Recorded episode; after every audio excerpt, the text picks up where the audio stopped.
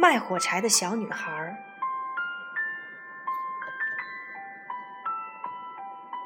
圣诞节前夜，下着大雪，天气冷极了。一个小女孩孤零零的在街上叫卖火柴：“卖火柴了，卖火柴了，谁来买我的火柴？”小女孩一整天连一根火柴都没有卖出去，还把鞋子走丢了。他害怕回去后会被爸爸打，只好光着脚继续卖火柴。走啊走啊，小女孩的一双小脚已经冻僵了。于是她找了一个背风的角落里坐了下来。小女孩冻得实在受不了了。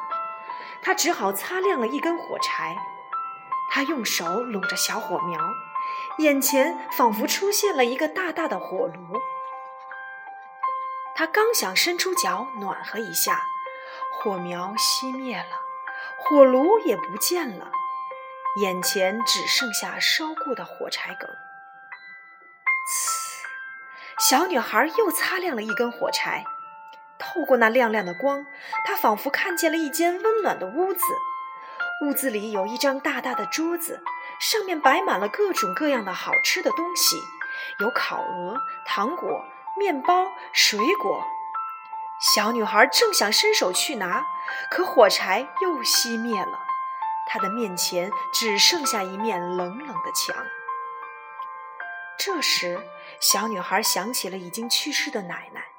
奶奶最疼爱她了，她多么想再一次投入奶奶的怀抱啊！天太冷了，呲！小女孩又擦着了一根火柴，火光中，奶奶真的出现了，她是那么的温柔慈祥。奶奶，带我走吧，我知道火柴一熄灭，你就会不见了。小女孩把剩下的所有火柴都擦亮了，火柴发出的光把黑夜照得比白天还明亮。奶奶把小女孩抱起来，紧紧地搂在了怀里。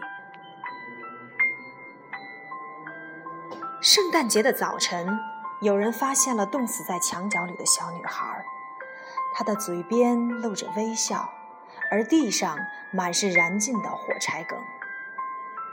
卖火柴的小女孩是那样向往美好的生活，最后却被冻死在了大街上。现在的我们有漂亮的衣服，有温暖的家，更应该珍惜现在的幸福生活，快乐成长。